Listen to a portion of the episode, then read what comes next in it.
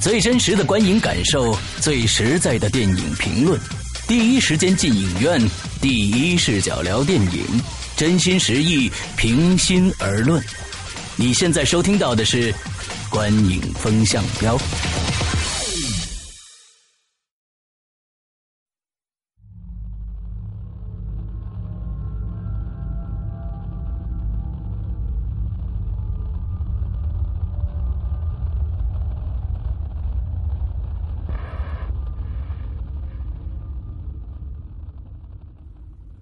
各位听众，大家好，欢迎收听《观影风向标》，我是石阳，我是波米。呃，大家都听到了啊，这今天的开头呢，我们的背景音乐是一个非常非常恐怖的音乐，这是为什么呢？呃，因为因为我们今天要讲的一个故事是恐怖片，香港的最新恐怖片《僵尸》。啊，这是跟大家第一个透露的。第二个呢，大家也发现了，今天好像少了一位人啊，就是我们的主持人玄木不见了啊，这是为什么呢？我们请波米说一下。嗯，对，因为我们都知道，听过前几期的听众都明白，她是一位女嘉宾，而大部分的女嘉宾对僵尸这类的电影啊，以这个这个类如其名啊。基本上就会天然的排斥，所以说呢，他我们虽然邀请了他来一起做这档节目，做这期的节目，但是他呃表示了很大的抗拒心理吧。嗯，呃，我跟他我反正我们跟他说说你要看不看这电影，他说不看，坚决不看。我说那你就做一个嘉宾来来聊一聊。他说聊我都不聊，我一一一一声我都不听啊。对，这也侧那个侧面前面那个恐怖音乐停掉啊，我们接着放我们以前的。比较这个轻松的音乐啊，还在一个轻松的氛围来来聊电影。嗯，那么今天我们聊的这个电影《僵尸》呢，跟大家先首先来介绍一下它的基本的一个卡斯的资料啊。导演麦浚龙啊，编剧麦浚龙他自己，他还有另外两位是翁子光还有梁礼言。那么他的监制啊，我们待会儿再说。主演呢是钱小豪、惠英红、包启静、陈友、吴耀汉、卢海。鹏，呃，还有楼南光这些名字，有些可能呃九零后可能根本就不知道，但是对于我们七零后和八零后呢，真的是看他们这些电影长大的。这些香港的演员讲，简直是每一部在八零年代、九零年代几几乎每一部都有这些人的出现啊！这是一个非常非常棒的一个给我给我的一个惊喜啊！呃，这个片子呢是一三年的十月二十四号上的，片长是。一百零五分钟。对我补我补充一下，就是这个上映是只在香港地区上映啊，在这个大陆它应该是。呃，不会上映，所以这这期节目也是我们做的第一期关于一部在大陆没有上映的电影的节目。嗯，没错，没错。呃，经常有人会问啊，中国什么时候能拍出这样的电影呢？呃，不会啊，暂时不会，因为就就拍不能拍啊，你知道吧？所以他不他他连引进都引进不了啊。对，呃，这个我当时看完这部电影啊，我真的是呃，我觉得就是。感觉给我一个解恨的感觉，为什么？就是很久没有看过，嗯，这么好的一部制作精良的恐怖片，有而且是我们华语地区的啊，这已经排在我呃十年之内的华语电影这个恐怖电影前三名了啊。第一，呃，我觉得第一名是《鬼丝》，依然是呃《鬼丝》呃《鬼丝》的导演和双瞳的编剧啊，都是一个啊苏兆斌，呃，还有双瞳。接着来就是这个呃僵尸，呃非常非常棒。那波米，你你的感觉是怎么样的呢？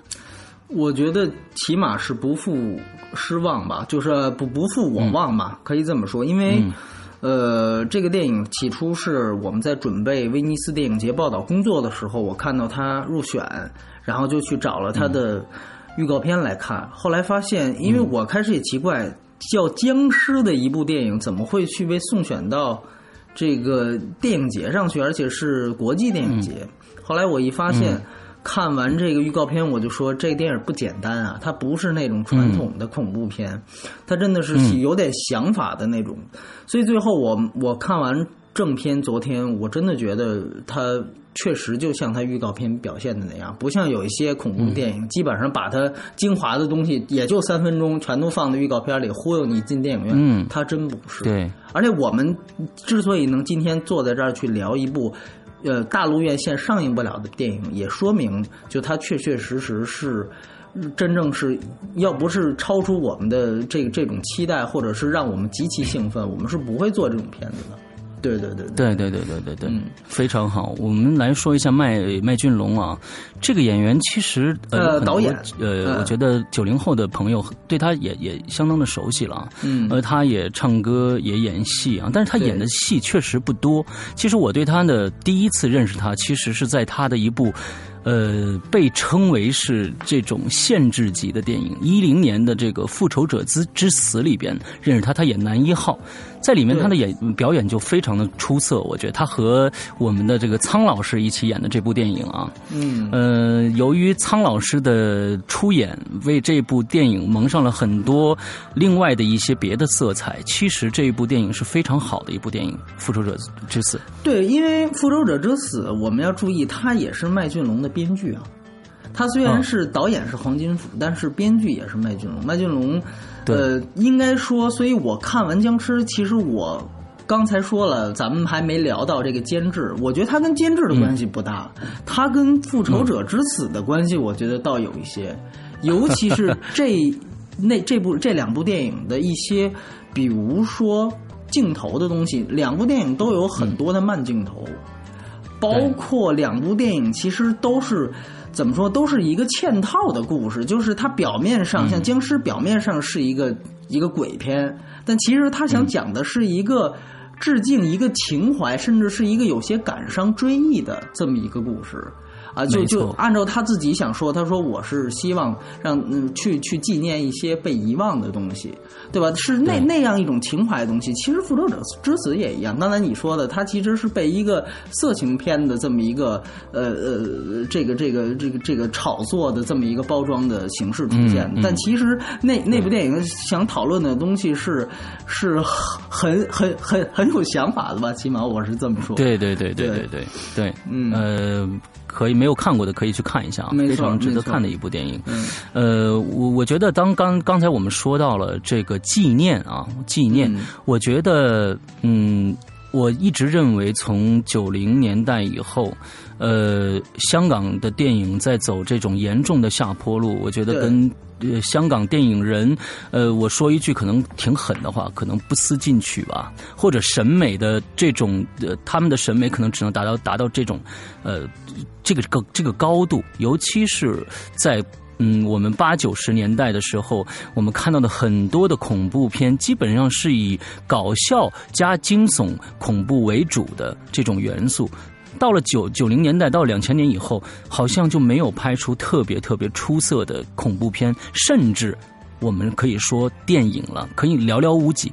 非常好的电影真的是寥寥无几，这也真的是我为什么看完这个僵尸以后感觉到解恨的这么一种感觉，就是说觉得真的呃是用心了这部电影，非常非常的用心，尤其细节啊，有一些细节处理的这非常好。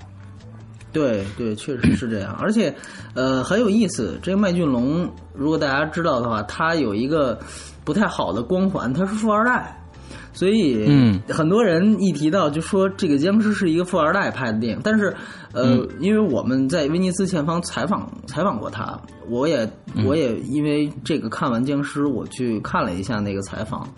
然后我感觉就是，其实他的想法，包括他谈到一些现在陆港关系，包括这个僵尸片原来的兴盛到现在的衰落，呃，我感觉他是一个非常有想法的人。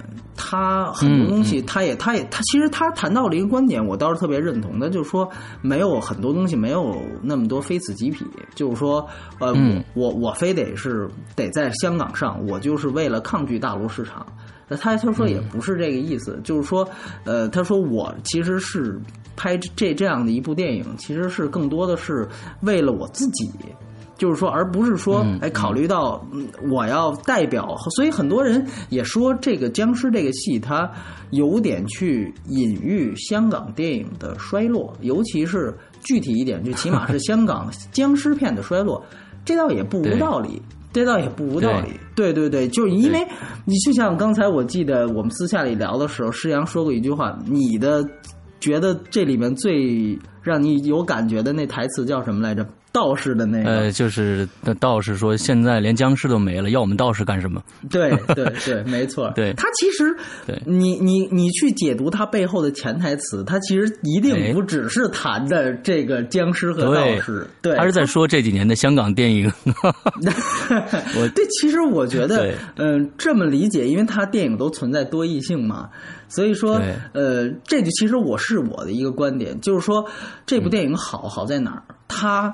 平衡了这个娱乐性和他真正所要表达的内涵，就是就像就像我们刚才所说的，我们都是看着林正英的电影长大的，《僵尸先生》啊，包括还有像许冠英的这个这个《开心鬼》系列呀，哎，这些都是。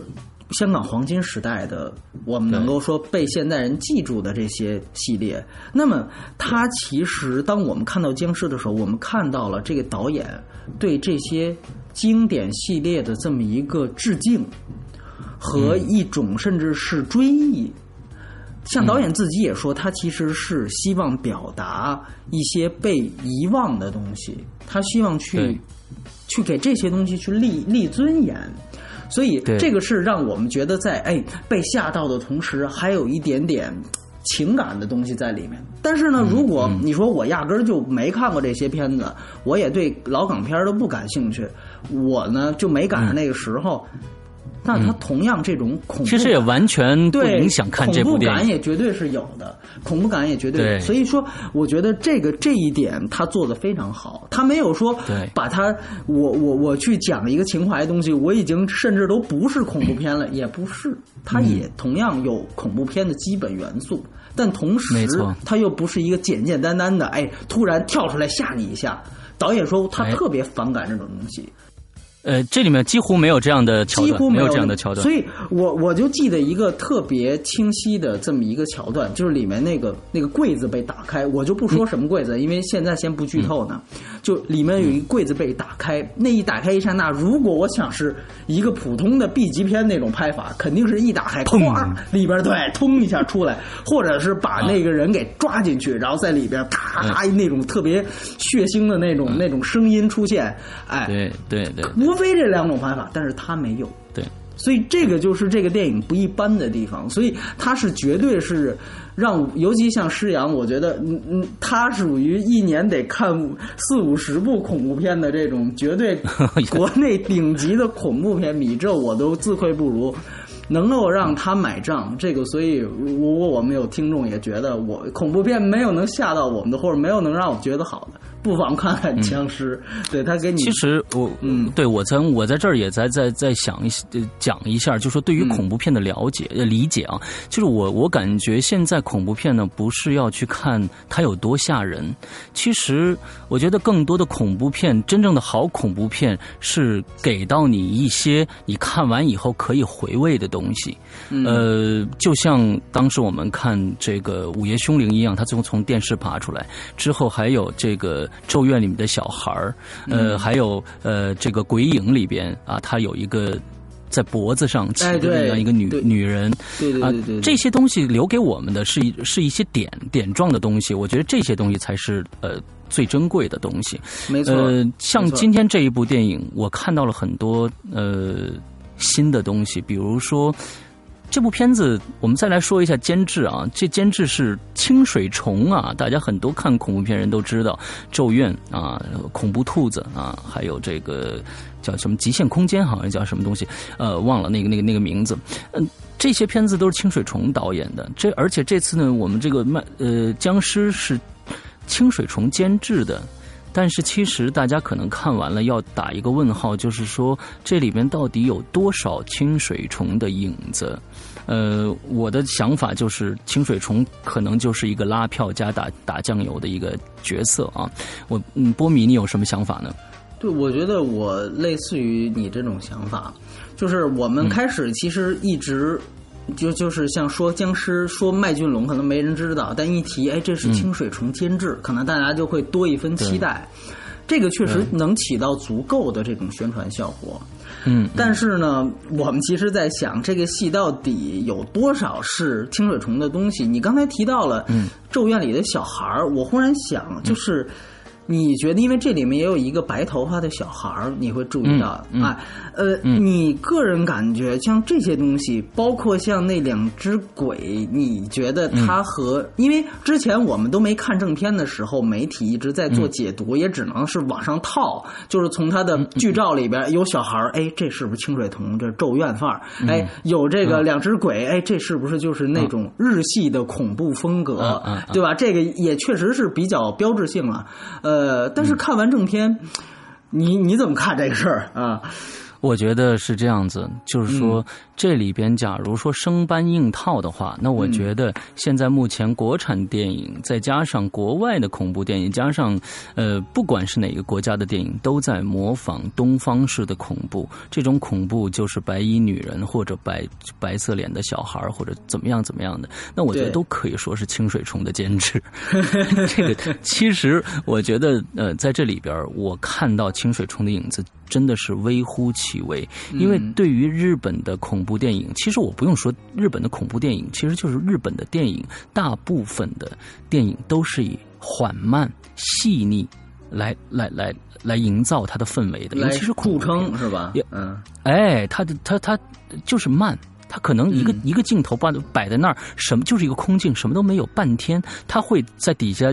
音乐上做一些处理，加一个非常低的底噪，让你心理上产生各种各样的压力。之后你会觉得这个画面会突然出现一个什么东西？其实没有，他们都是用这种手法来来营造这种恐怖气氛。而在僵尸里面，我觉得没有这样的镜头，也没有这样的桥段出现，而更多的是麦浚龙的对恐怖的理解，他的唯美。加上他的那种呃各种台词和旋转镜头的这种这种运用，我觉得这是更像一个 MV 的拍摄手法。其实我想反证一点，就是说，呃，这个麦浚龙这个导演真的在他第一部片子里边表现出这样的一个水平来说，真的非常非常的好了，已经非常非常的棒了。嗯嗯。而且他这个戏，呃，其实咱们说了这么半天，可能很多人好奇这个僵尸它大概是一什么故事，呃，我尽量不剧透。其实它很像呃印尼的那部《突袭》，包括像近年来很流行的这种在一个大楼里解决所有事情的这种电影。我刚才还想说呢，我觉得这部片子，我我我当时看的时候就感觉这个有点像话剧。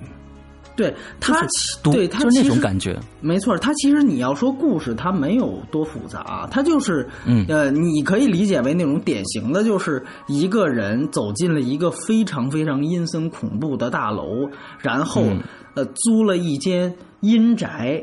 对吧？然后遇到了一些非常奇奇怪怪的邻居，古怪的人，哎，古怪的人，或者甚至都不是人，对吧？哎，无非就是这么一个。你你可能听完这个介绍，觉得这戏这戏不是所有恐怖片都这么拍吗？哎哎，就是在一个最基本、最普通的这么一个故事框架下。他表达了可能跟很多传统恐怖片不一样的东西，就像刚才石阳所说的，他所的他所在的不一样的地方，就是它的画面，就是它的这种设计感。这个电影一共有六百多个特效镜头，你别看就这么一个简单的故事，就这么一栋楼，它的花费将近两千万港元。它大部分的这种特效也是拿到曼谷去做的。我们都知道泰国是恐怖片的一个这个这个 重镇啊，对吧？哎，所以说，它里面应该说，咱们就说特效啊，不剧透。你是不是觉得这个应该说在近年来，哪怕是亚洲电影里面都可以数得上号的？我就记得印象特别深刻，那两只鬼身上的那些血丝啊，哎呦，这个真的确实是。很有感觉，起码你怎么对？他是他是那种，我觉得他就相当于什么呢？他们是两个魂魄，我觉得我是这样的理解的，就是说他们是两个魂魄，真正的魂儿。那么他这个魂儿呢，要附到人身上，我觉得这是这是跟日本漫画是有关系的啊。它里面很多人人设，我觉得是跟很日本漫画的感觉的，就是这两只鬼，他身身旁围绕着各种各样的黑色的线。呃，就各种扭曲黑色的线，我觉得那个是是是血脉，他只要碰到人，这些血脉可能就会侵入到别人的身体里面去，完了之后就附身了。就这种想象力，你知道，就这种想象力，可能你现在一想，哎，这个他都解释得通，但为什么之前就没有华语的恐怖片这么做？你明白吗？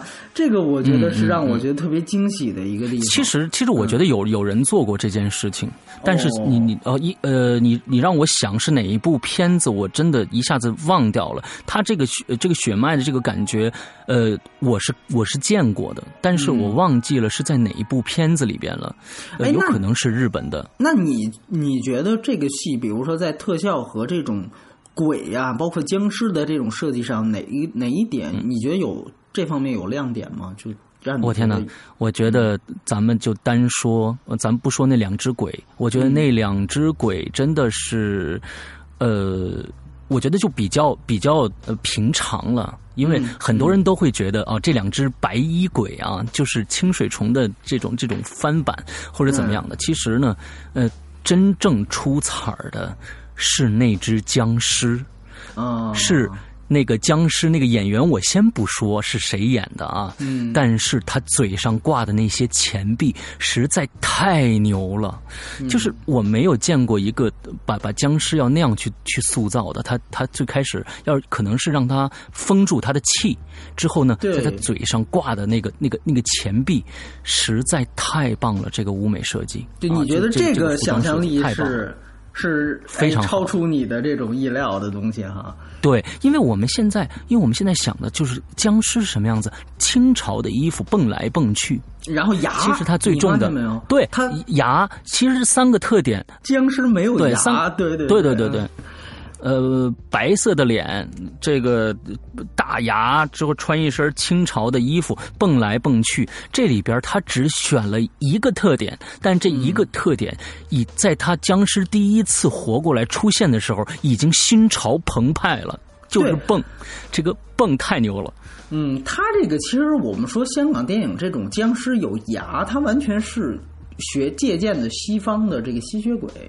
吸血鬼，对对，他其实这里面其实做的就是一个去西方化，就是我把香港僵尸里面借鉴西方的这个特点去掉了。那其他东西，像我们一想到经典的僵尸先生那种清朝服装、林正英鬼片的那种东西，他完全的把它保留下来，包括。呃，这个这个茅山道长嘛，道士这种东西，他完全的继承下来，所以这个真的是有继承啊，又有这种去糟取经的东西，确实是在他的这种角色设计上，这是让人亮点很多的地方。对，所以，但是我们说很可能很多人觉得我们聊了这么半天都没有聊这个电影，它究竟它在讲什么？刚才说致敬啊，追忆，它究竟在追忆什么？我觉得，因为是这样。在不剧透的情况下，我们真的只能说到这儿。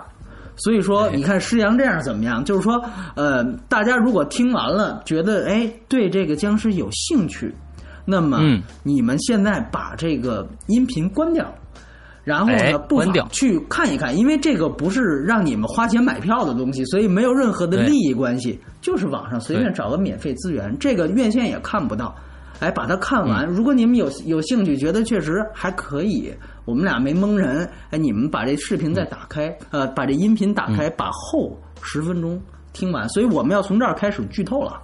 好啊，哎，所以因为有很多人都说啊，你你们这个可要剧透怎么办？那我们争取不剧透，但是我们要剧透的时候，我会告诉你们，你们可以选择听或者不听。对对，所以 OK，那么你们现在就可以关掉这个音频了，然后我们来讲一讲这个戏它到底说什么。呃，我先谈谈我的看法，要不？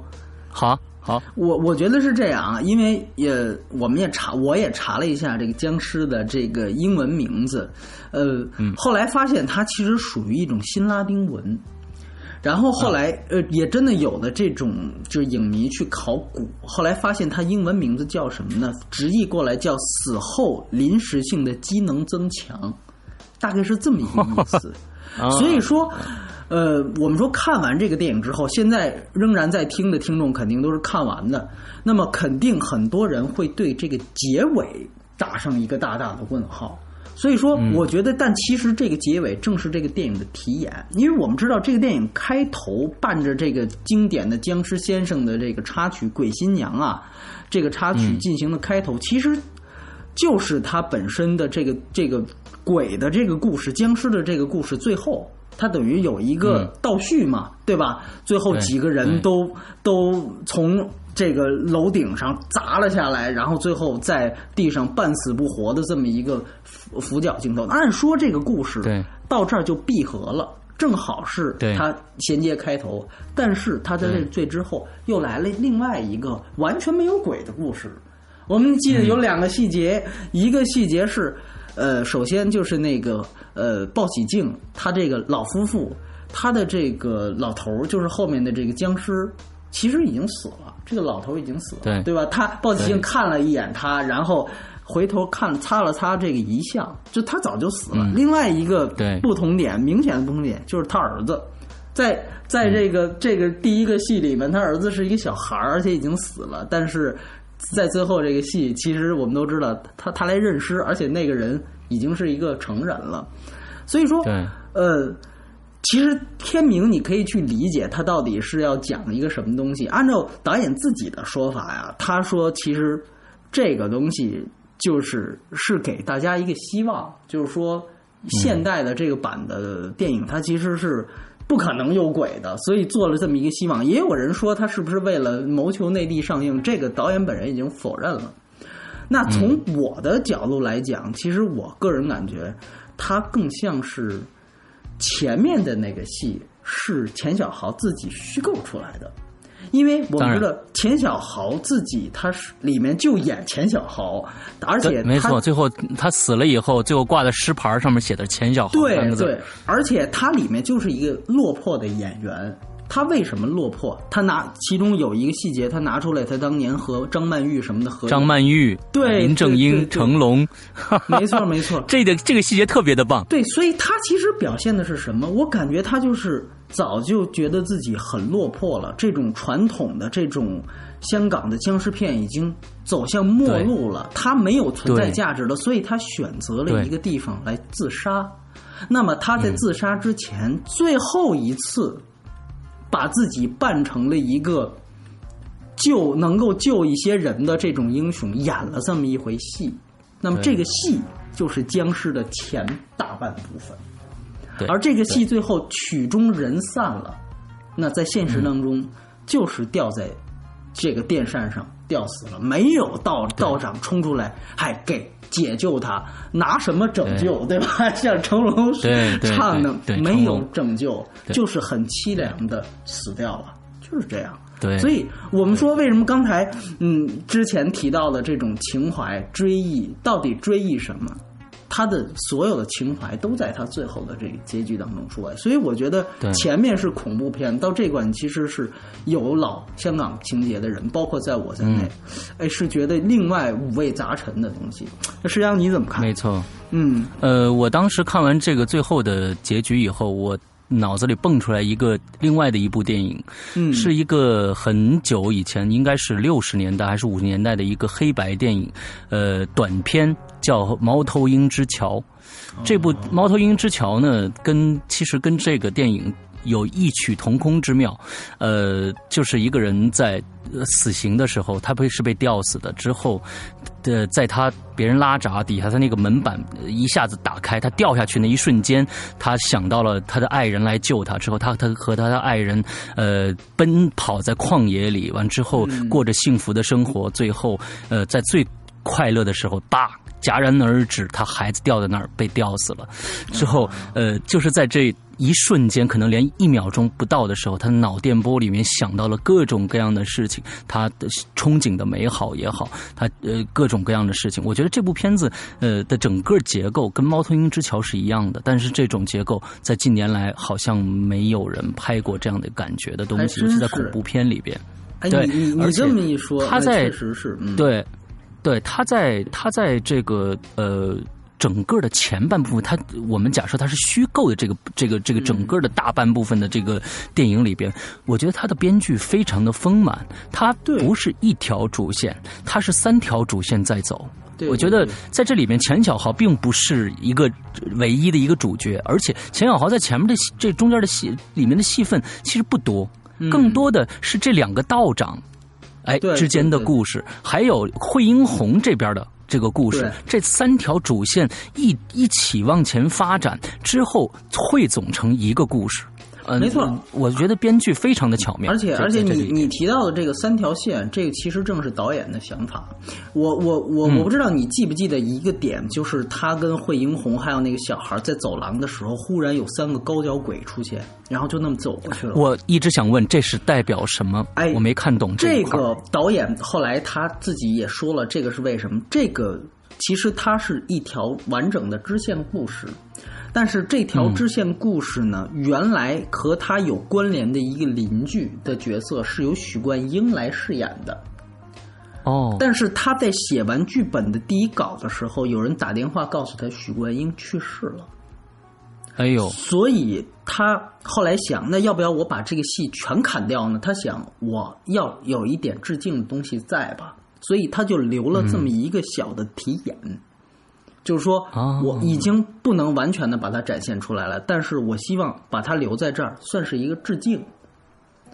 所以说，他留了这么一个高脚鬼，那个东西可能在剧情上并没有多大的推进作用，但实际上它也是和很多这个电影的道具一样，它其实更多的是情怀的承载。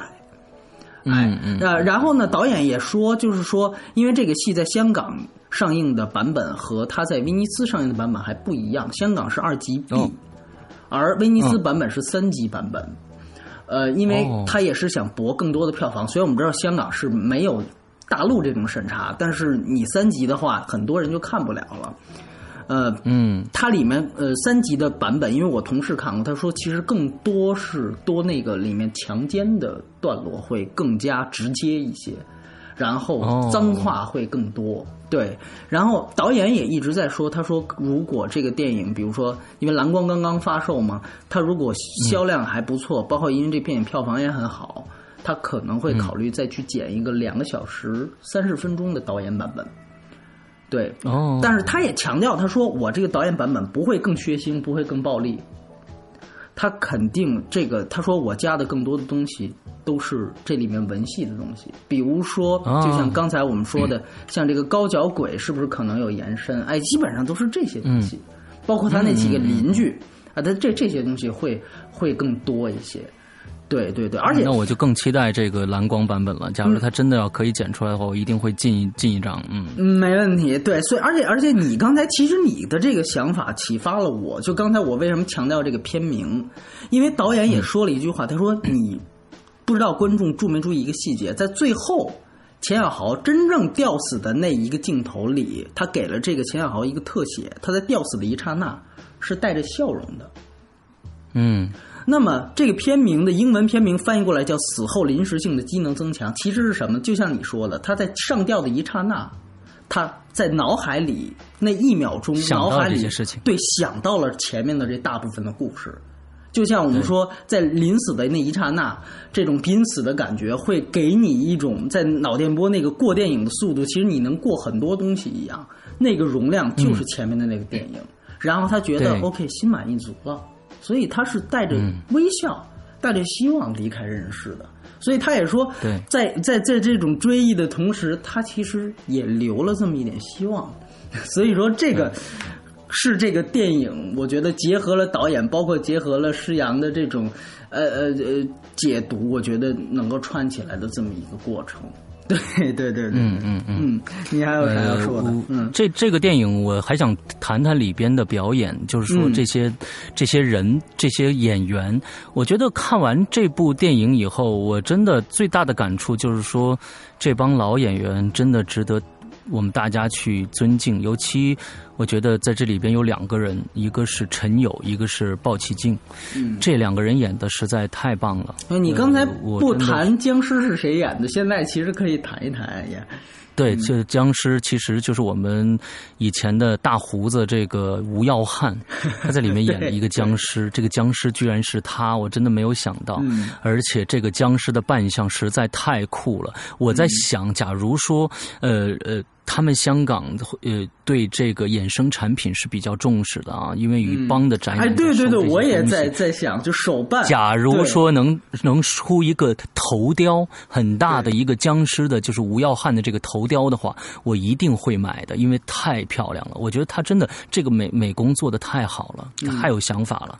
我就记得有一个镜头嘛，就是那个鲍起静，就是他的老那个老婆子，她在这个这个练尸之后围着这个，我天，那个镜头太棒了。对，那个镜头一是体现鲍起静的出色演技，因为是长镜头啊。对。二来对全方位的展示了一下你所谓的这真人头雕，你知道吧？开始绕的前两三圈是不给正脸的。对。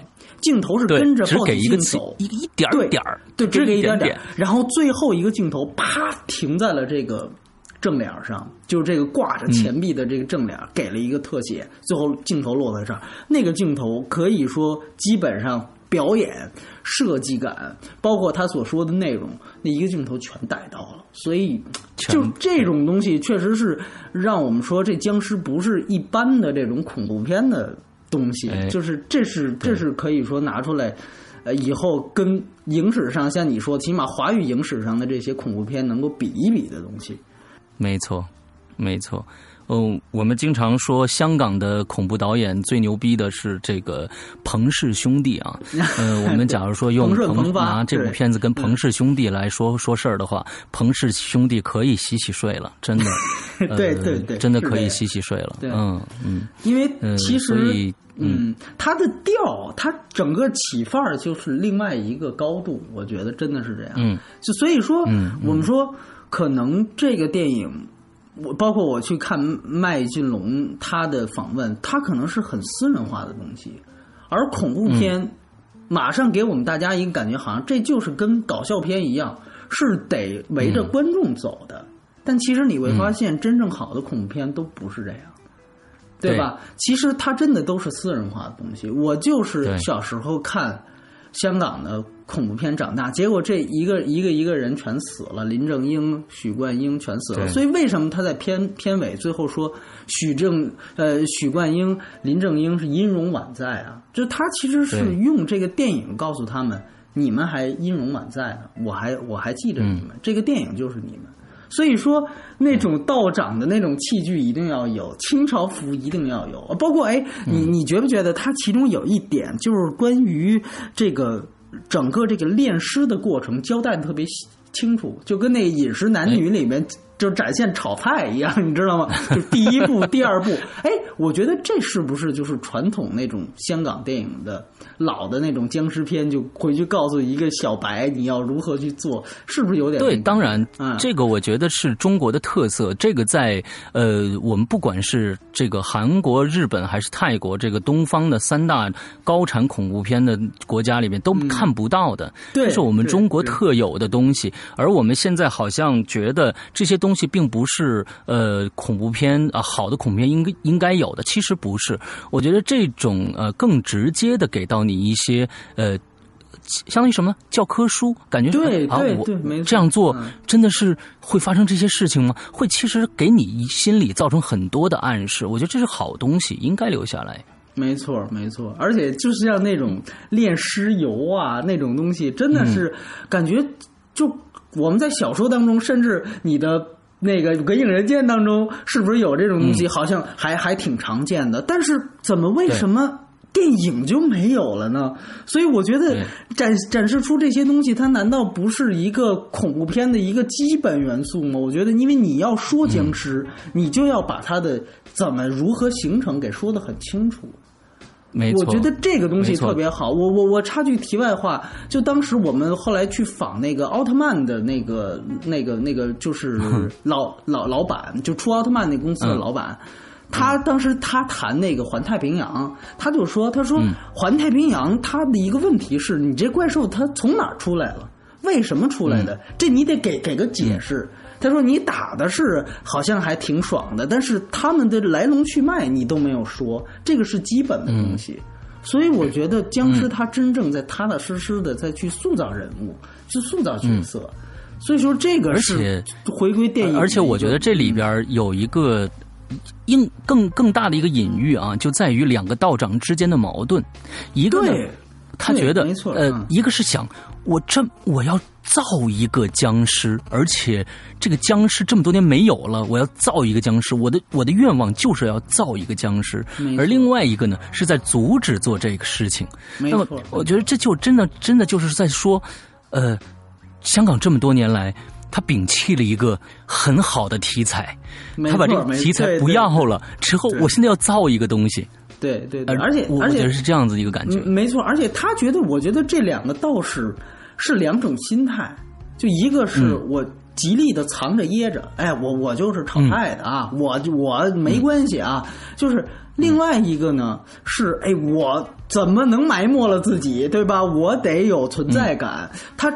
它是两种心态，所以这两种心态本身，两个就像你说，两个角色形成这种张力，它不仅仅是一个黑脸一个红脸的问题，它真的是，而且两个人我觉得都交代的很细致，尤其是像像那个那个好的那个道长，他要讲他为什么要藏着掖着，他跟他爸爸发生了什么事儿，他小时候的那种东西，呃，每一个人物都非常非常的让你觉得印象深刻，所以说这个。这这其实不是一个恐怖片的问题，是每一部好电影。都要具备的标准，我觉得没错，没错，这是我刚才跟大家说的。说看恐怖电影，我们不是只追求官能的刺激，对，更重要的，它是不是一部真的好电影？其实，一部好电影，一个好的恐怖片，不光有有吓人的桥段，而且也要有要有很深的一个人文的呃呃这个这这种含义在里边，才是真正的好好片子。对，就像我开始说的，呃，这个。鬼丝和这个双瞳一样，我觉得他们都是都是很好的，他们都有含义在里边。而假如说有很多说，哎，那你们你们怎么不说这个《异度空间》是一个很棒的电影呢？其实我感觉那就是一个很普通的恐怖片而已，它没有什么太多的衍生意义在里边，它只不过加了一个这个呃张国荣在里边，可能让他更有一个很大的光环在外边。没错，他也就是 so so 了。对，其实说说说到底，我们说真正的恐怖片，当一定要把它去类型化之后，把它当做就当做一部普通电影衡量，它如果还有存在感的话，它才是一部好的恐怖电影。其实《放之影史》也一样，《闪灵》你不拿《闪灵》当一个恐怖片，它同样是一部非常好的电影，对吧？它讲了，其实它讲了一个。一个作家如何是被一个封闭的环境和家庭的琐事所逼疯的？这是完全是一个家庭伦理剧。你你这种多异性非常强，你知道吗？就是旁边一个熊孩子老在这捣乱，还有一个神经兮兮的一个疯婆子。你你你我一个作家，我这么自我，我我怎么被你们这种人所缠绕？最后就给弄疯了。就这个东西，你是完全可以从另外一个角度去解读的。所以说，没错。它不仅仅是一个恐怖片，一定是不仅仅是像你说的官能刺激。嗯，哎，还有一个细节啊，我不知道时间够不够了，我我我还想问你一下，就是像这种呃鬼上了僵尸的身，然后能力忽然就 double 了，这种里面之前的鬼片，呃，你你有很常见吗？嗯，我。我我没没有太见过这种，因为说实在的，有两个鬼变成一个之后 double 了以后，这个牛逼的。但是呢，这部片子是完完全全的一个新的含义，它是在说一个一个要让一个呃人回魂，甚至要变成僵尸，要借助两个另外两个冤魂的呃厉鬼的能量，再再再回来。我觉得这是这是我第一次见着。对对，这这这个编剧方法是我第一次见着，非常棒。所以就是说，其实通过这个细节，我们想说，就是关于具体到这个鬼和僵尸的这种。就是这种具体的细节，这个电影也有很多的新意和亮点，嗯，对吧？你你从来无，反正我是没想到，我说这鬼还上了僵尸的身，然后就变成大 boss 了。你这东西 确实是，对对对，就是让让人家觉得眼前好像它中间因为糯米撒上去之后，僵尸好像就已经有点被镇住的意思，对吧？然后厉鬼又去加进来，所以这个真的是他这种。就是一层一波未未未平一波又起的这种感觉，确实从一个剧情片的角度衡量也是很出色的。嗯，对对对，我我们可以咱们在这一集的结尾跟大家说几个亮点吧，就是说我们在里边看到的这个电影里边看到的一些亮点，特别值得大家去注意的。我呢，我我感觉是。我有一二三段，一段呢是钱小豪和这个陈友在对话，在在那个呃大排档里面对话那一段非常的棒，还有一段呢是那当然是包起镜绕着走了，还有一段就是第一次这个陈友去发现这个僵尸可能要活的时候，他走进那个雪屋，一下子被另外一个道长捂住嘴，忽然后面。跳过来一个人的那一段，我操，那这三段我觉得太棒了。嗯嗯，你还有没有什么牛逼的记忆清晰的镜头？呃，我其实觉得，真正让我感觉不错的一个是那两只鬼，就你反倒觉得普通，哎，我倒觉得那两只鬼的那种脉络，尤其我认同，我听了你的这想法之后，还真是觉得，如果它是脉络的话，这个想象力可能。反正我可能没看过类似的这恐怖片，我是觉得这个让我眼前一亮。就这两只鬼，嗯，另外就是最后我们刚才提到了那个结局，哎，我觉得这个真的是让这个电影啪又往上升了一级的这么一个，没错，非常好的结局。对，哎，而且包括那个高脚鬼，就我觉得一个恐怖片啊是需要一点神秘主义的东西，就是我无缘无故的来这么一个东西，我也不解释。我觉得这个反倒很多的好的恐怖片都有这一点，就是有一个东西它跟这个主线故事完全没关系，但是本身它又有亮点，然后作者也也没有打算在这电影里解释，就留留下来。我觉得这种，哎，就是这种，因为本身就是一个悬疑的东西，哎，我觉得这种东西反倒是亮点，所以大家可以，嗯嗯，到时候也不妨留言的时候分享一下大家的亮点呗。嗯，对对对对，大家可以多在我们的 Podcast 上或者别的平台上多给我们留一些言，给我们提一些建议啊，这样子有进有利于我们节目呃往前更好的来做啊。嗯，那今天我们做这期节目呢，是我们做所有节目最长的一期啊，差不多快五十分钟了啊。对，没想到谈了一部恐怖片啊，我很欣慰啊。好，好，好，好。那好，那今天的节目到这儿啊，希望大家。观影愉快啊！观影愉快。呃，马上就要春节了，在这儿呢，我和波米我们在带这个玄木，问大家春节好，祝家大家大家有一个非常快乐开心的春节的假期啊！对，给大家拜个早年了啊！拜早年了，嗯，好，那今天的节目就到这儿，大家再见，再见。